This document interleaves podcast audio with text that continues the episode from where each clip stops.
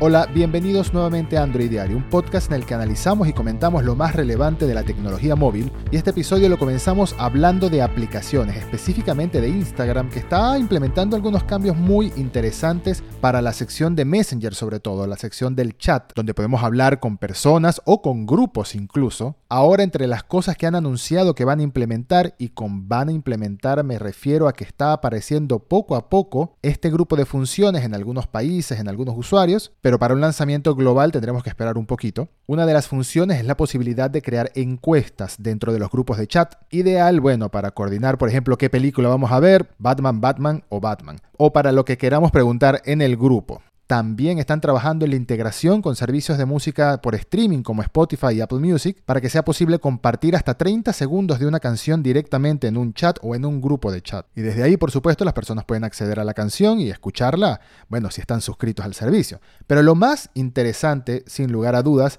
es una función que parece tan simple pero a la vez es tan útil y es la posibilidad de enviar mensajes silenciosos, por así decirlo. ¿Y esto qué significa? Bueno, que vamos a poder enviarle un mensaje a un contacto o a un grupo a la hora que sea, por ejemplo, y que no le notifique su teléfono, lo cual resulta muy útil si, por ejemplo, queremos enviar un meme o un video o algo relevante, interesante, útil, que los memes, bueno, los memes son útiles a su manera, de noche, un fin de semana, cuando no queramos alertar a esa persona, sencillamente que recibe el mensaje y lo revise cuando quiera, solo va a hacer falta colocar arroba silent que supongo que en español habilitarán la opción de poner arroba silencio antes del mensaje y se enviará de este modo. De nuevo es una función que me parece muy simple pero a la vez muy efectiva y que quisiera que existiera en WhatsApp, en Facebook Messenger y en todas las aplicaciones de chat posibles. Siguiendo con las noticias, ahora hablamos de dispositivos y específicamente vamos a mencionar unos rumores muy interesantes que están sonando sobre la próxima generación del Galaxy Z Fold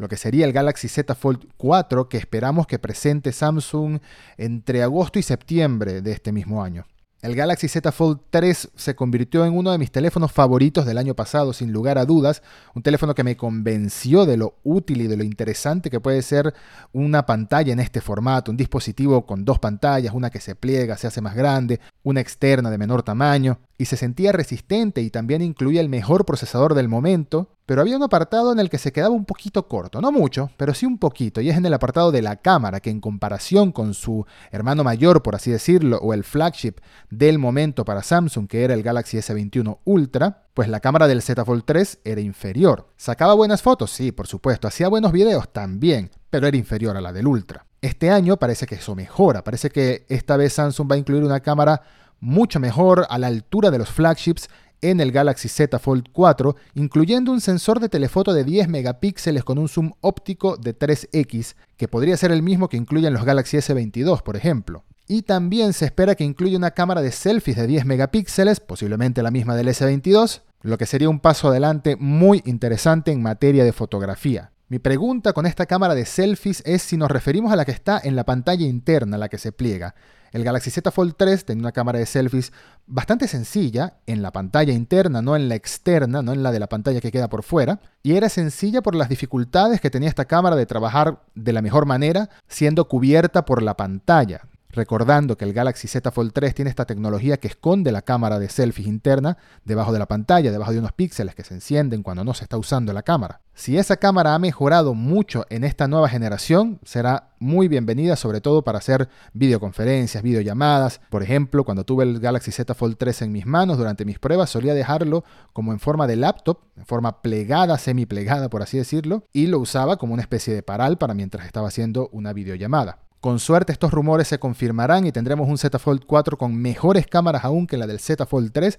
a la altura de los Galaxy S22 posiblemente. Y hay un último rumor que solo voy a mencionar rápidamente porque por ahora no he comprobado que tenga una fuente muy no está haciendo mucho ruido, por así decirlo, y es que el Z Fold 4 también incluiría un pequeño compartimento, un bolsillo para guardar un S Pen del mismo modo que el Galaxy S22 Ultra lo hace este año o que los Galaxy Note lo hicieron durante tanto tiempo. El Z Fold 3 tenía soporte para S lo cual por supuesto significa que el Z Fold 4 también lo tendrá, pero se encontraba con el problema de que no había donde guardar el S dentro del teléfono, tenía que ser o en una funda o en otra parte. Siempre llevar este lápiz dentro del dispositivo es lo más cómodo que existe, Veremos si este año Samsung lo logra en el Z Fold 4, pero si no es este año estoy seguro que el próximo, en el Z Fold 5 posiblemente, sí va a venir esta característica en el teléfono plegable más potente y mm, de gama más alta de Samsung. Dejamos las noticias de lado y aprovecho para hacer una serie de comentarios acerca del Moto G200, el Motorola G200,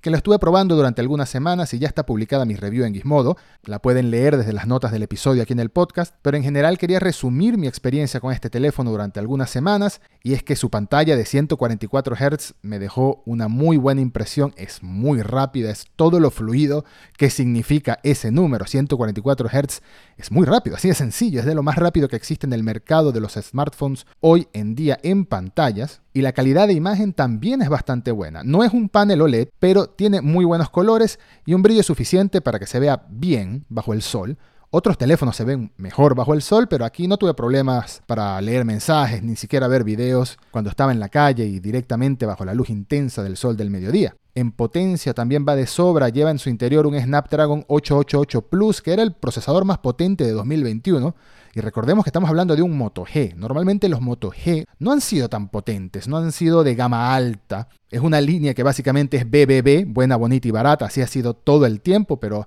ahora Motorola está experimentando con estos modelos como el Moto G100 y ahora el Moto G200, que lo llevan hasta un punto más premium, por así decirlo, y, en las características está. En el diseño también, por cierto, el diseño del teléfono, aunque tiene su parte trasera de plástico, se siente bastante, bastante elegante, bastante premium. Me gusta la forma en la que están puestas las cámaras en la parte trasera. En vez de ser un módulo que se levanta del teléfono, están como una especie de, de caída, por así decirlo, una especie de canal que se forma en la parte trasera y es bastante original, destaca entre la mayoría de teléfonos que hoy en día tienen un módulo elevado para la cámara, o al menos muchísimos de los teléfonos que vemos hoy en día en el mercado. Y la cámara está bien, en condiciones de buena luz, como siempre, saca muy buenas fotos, en condiciones de baja luz han mejorado mucho, se pueden ver ejemplos también en la review en texto en Gizmodo que está enlazada en las notas del episodio. En general es un teléfono que me pareció bastante, bastante bueno, con un precio interesante para lo que son sus características. Y me recuerda mucho a esa idea o esa estrategia que se plantea mucho de mejor comprar el mejor teléfono del año pasado el día de hoy, para que salga un poco más económico en comparación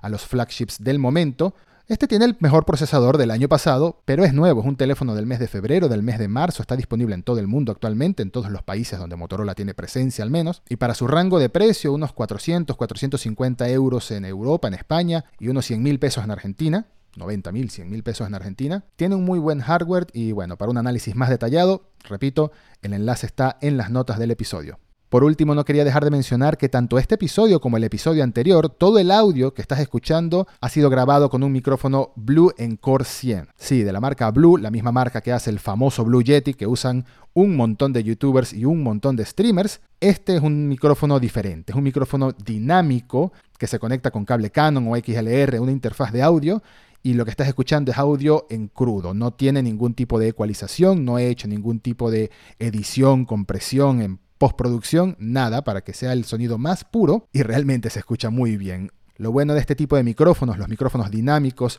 sobre todo para grabar podcast, es que gracias a que tienen un patrón de reconocimiento de audio de tipo cardioide, quiere decir que solo captan el sonido desde la parte frontal del micrófono, por así decirlo. Tienen un muy buen rechazo de ruido externo, lo cual es fantástico para grabar en habitaciones que no están tratadas o preparadas para sonido. A partir del próximo episodio volveré al micrófono que uso comúnmente, que es un Samsung Q9U, y podrás comparar entre este episodio y el siguiente la diferencia de sonido, sobre todo porque con el Samsung sí voy a aplicar la edición, la ecualización y todo el proceso que hago en postproducción. Pero sin duda este Blue, por el precio que tiene, es una gran alternativa para grabar podcast y cualquier tipo de voiceover. Muchas gracias y hasta el próximo episodio de Android Diario.